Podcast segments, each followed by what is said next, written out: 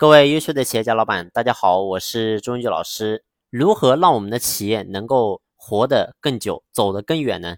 其实大家都知道，在中国，尤其是中小微企业的平均寿命非常的短。在创办企业之初，其实大家的想法都很简单，就是想要把它做大做强。但是呢，很多人其实刚开始的方向就错了。创办企业的初衷其实不是为了做大做强，而是为了活得更长久。很多企业的一个通病是什么呢？就是刚开始做的轰轰烈烈，但是不出几个月、一两年就轰然倒下，甚至是艰难维持生存。那为什么会这样的呢？其实从客观的原因来讲，我们会发现，很多人说是行业的竞争压力大。其实呢，你会发现现在不管咱们做什么行业，竞争压力都很大。但是呢，你会发现客观原因并不是真正的原因。为什么这么讲呢？因为你会发现，无论再难的行业，也有后起之秀做得非常好。所以客观原因咱们改变不了，我们要改的是一些主观原因。而主观原因呢，就是我们的内因。单单从内因来看的话，你会发现很多企业的生死存亡，其实源自于决策，而决策来自于哪里？就是来自于咱们老板自己。所以，企业寿命长短可以从咱们老板自身去入手。你比如说整体的素质，你比如说思维格局等等。那我们到底该怎么样去改变这个现象呢？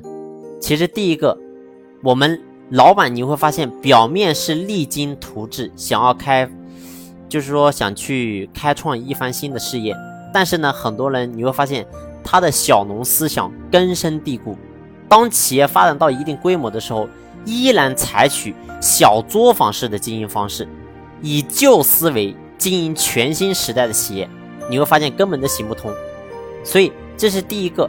第二个是什么？第二个就是很多老板。想当封建土皇帝，紧抓企业的所有的权利跟利益，这就导致很多员工他的能力根本提升不起来，不是混日子的，就是学到本事之后跳槽到对手的企业，或者说自己单干，所以员工跟老板始终是处于博弈的状态，那企业发展动力当然就不足。当然呢，除了这些，还有很多其他原因。但是其实归结起来都是咱们老板自身的问题。要想改变企业的命运，就需要咱们老板从自身去改变。如果说自身不改变，所有的改变都没有效果。那怎么样去改变呢？就是要改变咱们原有的思维体系。思维决定行为，所有的思维的改变是第一步的。改变封建土皇帝的思维，跟时代同轨，学习企业管理知识，以专业的知识指导。自己在企业的优秀决策，你比如说在对待人才的问题上，将企业打造成所有人共享的平台，而不是说咱们老板一个人的秀场。改变对人文精神的不重视，以法治治理企业，企业中没有明确的游戏规则，一切都是凭老板的心情和好坏。换句话来讲，就是以人治起家，建立标准跟规则，按照标准和规则做事。而不是说凭感觉、凭经验。当所有人都能够按照规则去做事的时候，老板管理才能够变得更加轻松。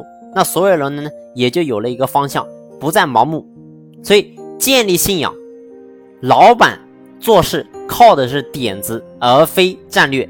因为他本人如果说过于浮躁、稳健不足，也就是我们通常讲的，如果说心无定性。